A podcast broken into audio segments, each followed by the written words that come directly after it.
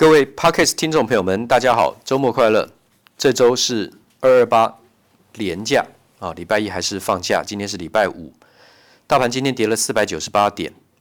那么有几个重点向 Podcast 听众朋友们做说明。第一个指数的部分，在开红盘第一天，大家应该还有点印象，涨了五百五十九点。那么之后呢，开始横盘，高档横盘，在涨了七百多点的范围之内横盘。今天一根。长黑跳空往下跌，跌四百九十八点，就封闭掉了这个跳空缺口。跳空缺口的高点是二月五号鼠年的封关日，当日高点一五九三八点。那一五九三八点，然后呢，今天的低五是低点是一五九五三点，所以几乎是完全封闭了。封闭跳空缺口什么意思？转弱。如果说是瞬间封闭，很快封闭，最弱，那经过了七个交易日掉下来，还是偏弱。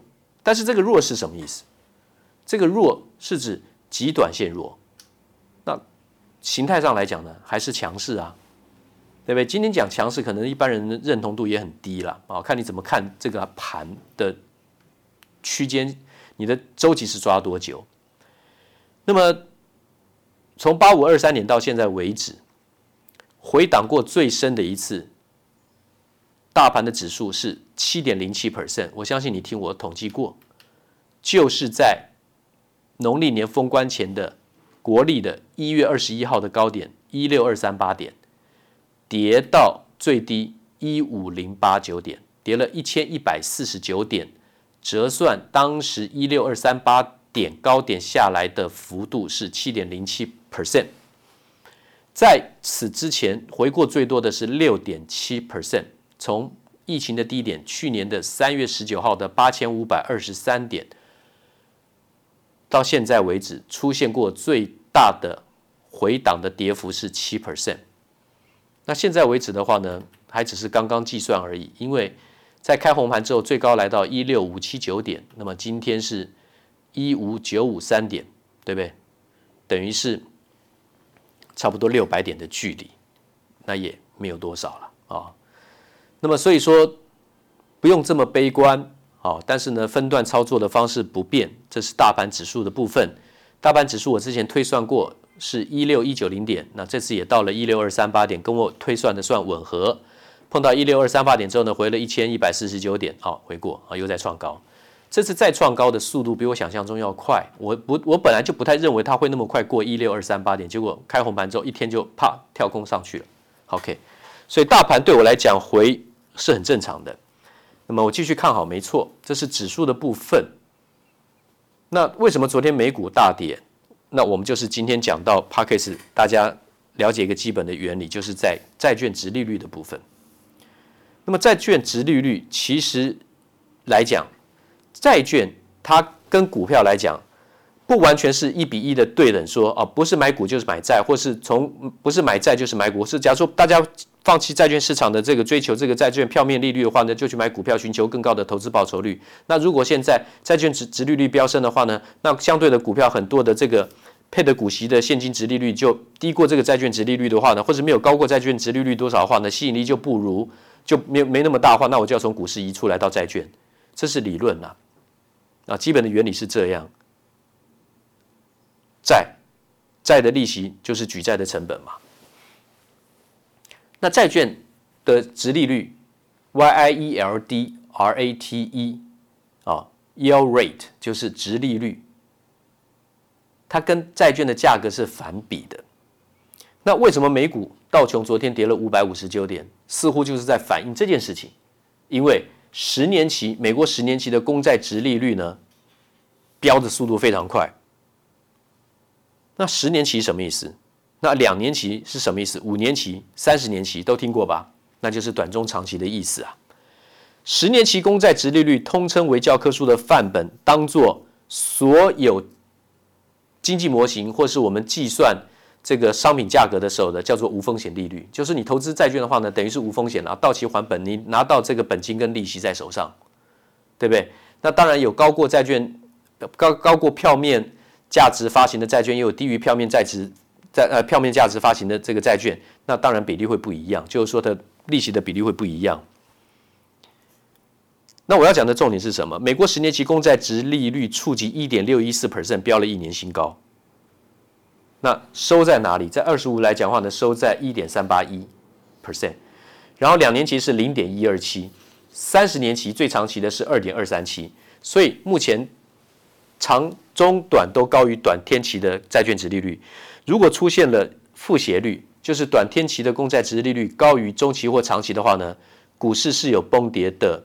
前因就是潜力可循，出现那个状况的时候呢，之后大概出现负斜率之后，就是短天期的利债券殖利率高过于中长期的债券殖利率的时候，出现这个状况之后的两到三个月，股市会从高点崩跌。好，大家去注意这个现象。可是目前为止，美国的两年期、十年期跟三十年期的公债殖利率差距还是很大，没有那个负殖利率现象。OK，好，那另外的就是过去的统计还有学理来讲，如果在股市用债券的殖利率来看股市的话，在股市已经有泡沫，就是说虚涨虚胖，炒太高了，太贵了，包括台股一万六千点会不会太贵？好，这些讲法，泡沫有出现泡沫前的一些讯号，就是债券殖利率上扬，就是现在出现的状况。然后呢，债券的价格当然就下跌，殖利率上涨，债券价格就下跌。那真正要进入泡沫是什么时候呢？反而等到债券殖利率从涨变成又在下跌的时候，那时候债券价格就上涨，债券价格上涨就代表会有资金跑到债券市场来买债券。那从哪边来的呢？很可能是股市。这些都是教科书的理论，实物上现在不完全是如此了，因为。会买债券的，不见得会买股票；买股票的，不买股票，放弃股票，卖掉股票之后，他也不见得会去买债券。难道不是这样吗？但是这些东西讲的成立的前提是，它有学理依据，因为要以规模来看，最主要的大型投资机构、寿险公司、大的企业，包括退休基金、pension fund 这些，他们一定会买债券，所以以以他们的资金流动为当做市场。资金是否移动的参考，这当然这是客观的，而且这是必要的。我们讲这些东西，就是说我们在观察什么，怎么去解读它，有哪些标准。所以我们不会自己吓自己，但是我们也不会随便轻忽任何可能会产生变成大的风险。这是操作股票或是任何金任何金融商品应该要有的准备跟态度。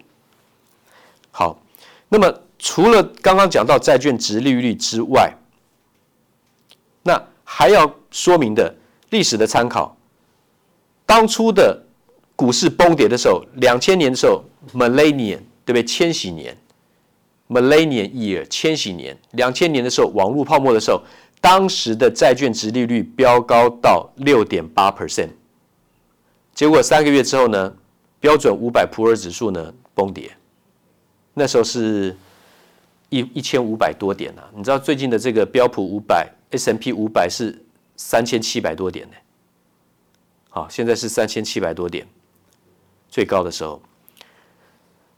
那么，在这个金融海啸，两千零七年金融海啸的时候呢，我们刚讲到的那个标普啊，最高最近的近期的最高是三九五零啊，那三九五零，那昨天是三八二九。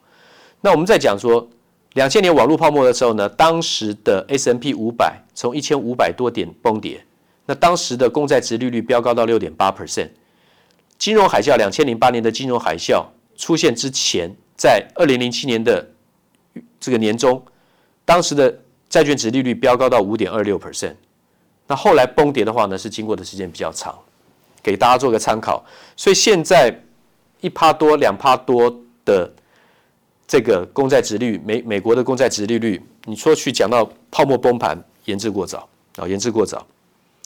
那么现在全球因为半导体缺的很大，晶片制造来不及制造，哪些东西有缺货呢？有涨价效应呢？CPU 那毫毫毫无疑问的，晶圆代工的费用都要调高了。那处理器中央这个中央处理器 CPU 当然一定涨啊。那 CPU 涨的话，GPU 会不会涨？绘图绘绘绘图晶片卡一定也会涨啊。显示卡会不会涨？会涨啊。你看那个。呃微星出的也好，或是超微他们出的这个显卡，功能越来越强，散热的风扇从两颗变三颗，然后镂空设计，然后用石墨烯的背板散热能力更强，这些都需要怎么样？半导体的晶圆代工制程帮他们做不是吗？好，所以显示卡也缺，GPU 的部分像超微、NVIDIA，对不对？那 CPU 的话呢，都缺货。还有呢，刻制化晶片 ASIC、ASIC，挖矿需不需要特殊晶片？比特币的挖矿当然要啊。挖矿是什么意思？挖矿就是计算力嘛，运算能力嘛。它有一种特殊函数的这个输入跟输出，它必须去一直读取，一直一直去计算，要吻合那个函数的那个的那个数值，你才能够拿出拿拿才能够买到比特币啊，才能够挖到比特币。所以它需要很多的软硬体，都很非常耗电。那但是显示卡的部分呢，就超缺的，非常缺。那当然还有像这个车用晶片，这是大家都在讲的面板的驱动 IC，小尺寸、中尺寸到大尺寸的驱动 IC 都在缺。然后呢，行动装置的处理器，像高通、联发科啦、三星啦。那车用晶片的话呢，一定是看意法半导体啦、恩智浦啦、瑞萨半导体、瑞萨电子这些。你要看他们的走势。那国内的话呢，驱面板驱动 IC 当然就是看联咏啦，还有这个敦泰啦、瑞昱啦、翼龙电啦，看这些东西。那台积电是所有我们刚刚讲的涨价里面的核心，以它为主。所以台积电急跌重跌，跌快一点是空手的，下一次你的买点。还有老老的存股族的，反正就像存基金一样，存 ETF 一样。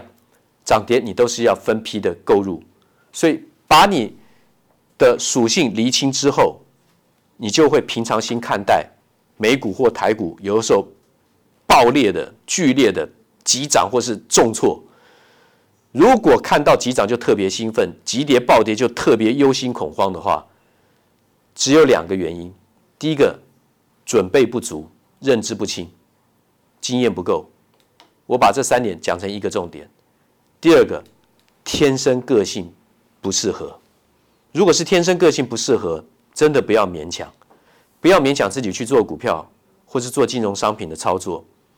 就算你适合做股票，你觉得你的个性可以，我也一再呼吁所有的网友听众，这么多年来我讲过不知多少次了，就是不要碰期货跟选择权。今天我的视频已经对这方面讲了蛮多的原因，因为不管你对错，在期货跟选择权，时间久了累积不到帮助你成长的智慧，因为你对错的原因非常不明确，所以你很容易误解自己对的原因是真的假的。错有的时候更难过的是不知道自己错在哪里，因为那是一个被做掉的市场，被统被少数人把持的市场，大户把持的市场。等于是一般投资大众散户都是把底牌摊出来跟人家玩，怎么玩得过？如果同样讲做错赔钱累积经验的话，做股票就算赔钱，也会累积出比较真正能够让你成长的实力跟经验。这是今天的重点。呃，今天是大年十五元宵节，也是辛丑牛年过年的最后一天。最后这一天碰到台股跌四百九十八点，不用悲观。跳空开高涨了五百五十九点，隔了几天把它还给他，还是维持在一个强势的上升轨道，中长线，平常心看待就好了。回来跌下来还是买产业的龙头股。今天先报告到这里，谢谢。滚滚红尘，刻薄者众，敦厚者寡；人生诸多苦难，滔滔苦海，摇摆者众，果断者寡。操作尽皆遗憾。投顾逾二十四年。真正持续坚持、专业、敬业、诚信的金字招牌，欢迎有远见、有大格局的投资人加入红不让团队的行列。二三六八八七七九，二三六八八七七九。